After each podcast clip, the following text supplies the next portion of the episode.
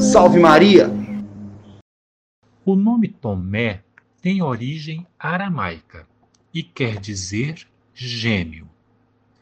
No Evangelho de João, Tomé é também chamado de Dídimo, a versão grega para o mesmo termo. Isso não quer dizer, porém, que ele tivesse um parentesco do tipo. Em latim, temos Thomas. Assim, Tomás é uma variante de Tomé. Culturalmente, Tomé ficou estigmatizado como aquele que duvidou. A arte, inspirada nos relatos e no catecismo, se encarregou de espalhar esta marca. Mas é ele o grande pregador da verdade, vista por seus olhos e tocada por suas mãos. No belíssimo quadro de Caravaggio, podemos apreciar o que deve ter sido a impressionante cena na qual Tomé, ao ver o ressuscitado diante de si, exclamou: Meu Senhor e meu Deus. É este termo que costumamos dizer para expressar nossa fé no Deus vivo, pois, diferente de Tomé, nós cremos sem ouvi-lo. São poucos os relatos bíblicos sobre os apóstolos após a ressurreição, a não ser o livro inteiro dos Atos dos Apóstolos, as cartas paulinas e as ditas cartas católicas. Outras fontes são os escritos apócrifos, mesmo que com algumas ressalvas, e a tradição. Sobre Tomé, há indícios de sua presença na Etiópia, na Pérsia, atual Irã, na Índia e até mesmo na China. Por onde passou, realizou prodigiosos milagres. Neste percurso evangelizador, se deteve por mais tempo e de forma mais profunda na Índia, sendo aí assassinado a mando de um rei local no ano 53. Mas este é apenas um dos relatos. Há hipóteses de que ele tenha sido martirizado em Edessa, na Turquia. Os cristãos indianos são também chamados de cristãos de São Tomé. É possível que a liturgia malabar a liturgia indiana tem a sua origem na pregação e oração de São Tomé.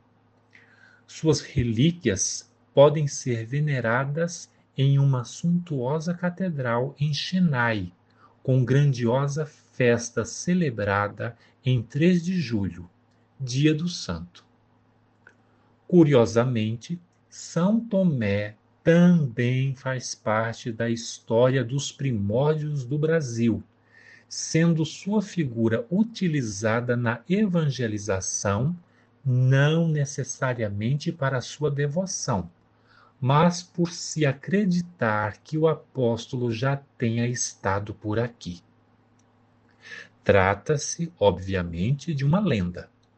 Os colonizadores, quando aqui aportaram, ouviram dos próprios indígenas histórias referentes a um homem de tez branca e barbas compridas, vestido com uma túnica que há muito tempo tinha lhes ensinado sobre a lavoura e uma doutrina para eles diferentes, e que se assemelhava com a que agora ouviam dos portugueses. O nome deste sábio era Zumé ou Sumé. Pela semelhança fonética, os colonizadores o associaram com Tomé.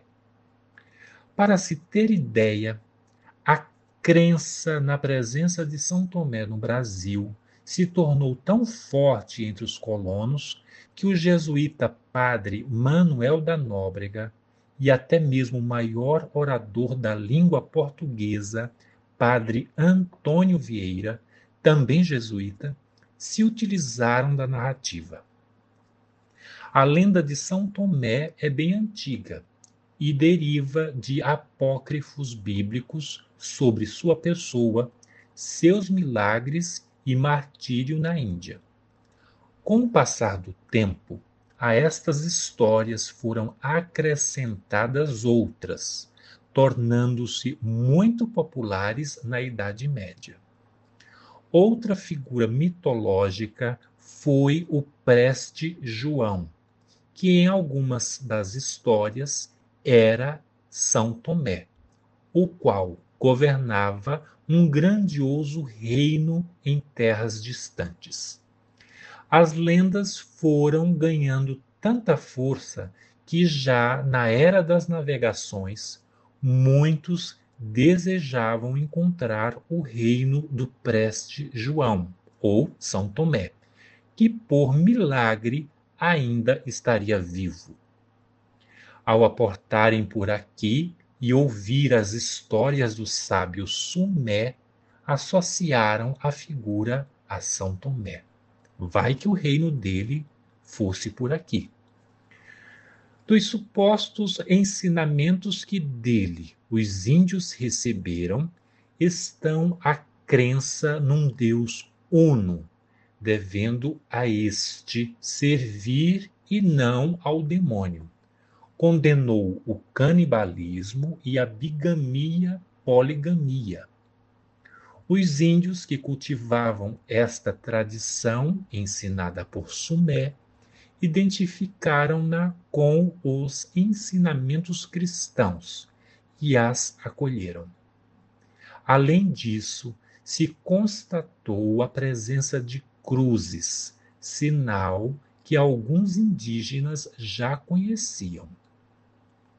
Os índios contaram também que Sumé os avisou que a doutrina que ele pregava iria sumir por um tempo, mas que depois viriam seus sucessores e continuariam seu trabalho, devendo os ensinamentos serem transmitidos de geração a geração para que não se perdessem até a vinda desses sucessores.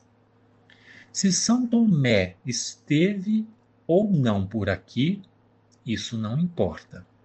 O que importa é a remota possibilidade de um cristão ter aqui estado, bem antes do século XVI, a ensinar as verdades eternas. Será